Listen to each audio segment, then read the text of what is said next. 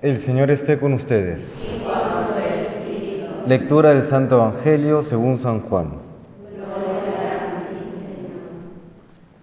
Se acercaba la Pascua de los judíos y, Jesús subió a Jerusalén y encontró en el templo a los vendedores de bueyes, ovejas y palomas y a los cambistas sentados, y haciendo un azote de cordeles, los echó a todos del templo, ovejas y bueyes, y a los cambistas les esparció las monedas y les volcó las mesas, y a los que vendían palomas les dijo, Quitad esto de aquí, no convirtáis en un mercado la casa de mi Padre.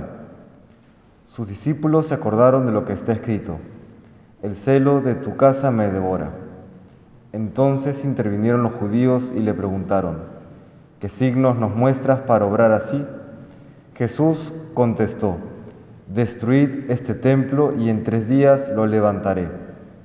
Los judíos replicaron, Cuarenta y seis años ha costado construir ese templo y tú lo vas a levantar en tres días.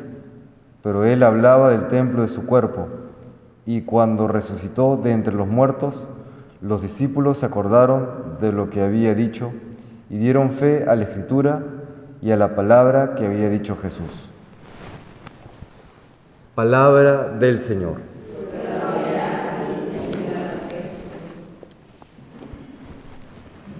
La iglesia celebra hoy la fiesta de la dedicación de la Basílica de San Juan de Letrán. ¿Y por qué es importante esta fiesta en específico? Recordemos que el cristianismo en los primeros siglos tiene dos momentos bien marcados. Los tres primeros siglos marcados por la persecución, una persecución violenta a los cristianos, en que morían, por ejemplo, en el Coliseo romano, comidos por bestias, de manera totalmente cruenta, o colgados incluso en las zonas públicas. Eran utilizados cruelmente como antorchas. Y ya a partir del año 313, tras el edicto de Milán, el cristianismo pasa a ser aceptada o aceptado públicamente. Y ya desde entonces los cristianos podemos realizar un culto público. Este culto público comienza ya de manera visible gracias a la Basílica de San Juan de Letrán, la llamada Catedral del Papa. ¿Qué podemos decir con esto? Hoy la Iglesia nos recuerda que la fe tiene que vivirse también en su dimensión pública, entre otras cosas, y que luego, como dice bien la carta a los Corintios que hemos leído en la segunda lectura, nosotros somos templos del Espíritu Santo. Y así como, por ejemplo, se cuida un templo físico, de la misma manera tenemos que cuidar nuestro cuerpo y nuestra alma, que es templo del Espíritu Santo. Es curioso cómo a lo largo de la historia de la salvación ha habido toda una evolución del concepto de templo. Recordaremos que esto inicia, por ejemplo, en el Éxodo con la tienda del encuentro, que si bien no era un templo sólido físico, sí era el lugar del encuentro, ¿no? el lugar de la presencia de Dios. Luego ya con Salomón se construye el primer templo de Jerusalén y entonces, aunque pareciera mentira, hay un paso atrás en la concepción de templo, porque ya no es el Dios que acompaña al pueblo, sino que es el pueblo que tiene que estar alrededor de un templo, como si Dios se restringiera a un lugar físico, un espacio en específico.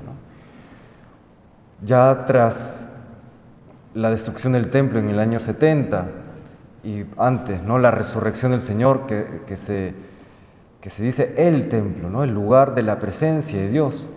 Ya el templo no viene a ser un lugar físico, sino es el lugar donde nos encontramos con el Señor. Que si el templo cristiano, las iglesias hoy pasan a ser lugares de encuentro, no es por el espacio físico en sí mismo, sino es porque ahí está la presencia del Santísimo. Si quitamos el Santísimo de cualquier templo, sí es un lugar consagrado, es un lugar dedicado a Dios, es un espacio eh, digamos, solemne, pero no es el lugar ya del encuentro con Dios.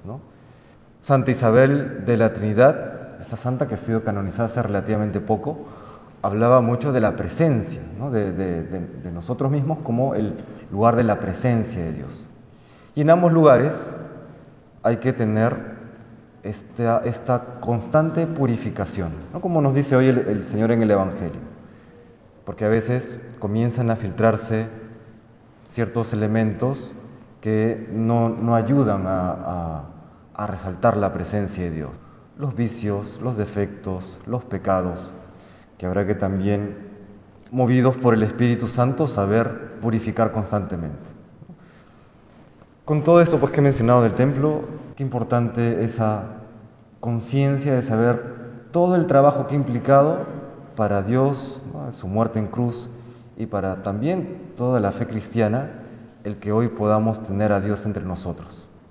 ¿Cómo lo cuidamos? ¿no? Hay, que, hay que tener ese esfuerzo constante de cuidar a Dios en nuestras vidas, en nuestra, en nuestra alma, esforzarnos pues por, por estar a la altura de aquel don enorme que nos da el Señor de venir a nuestra presencia. Que el Señor nos bendiga y nos conceda vivir siempre con esta conciencia de que Él mora entre nosotros.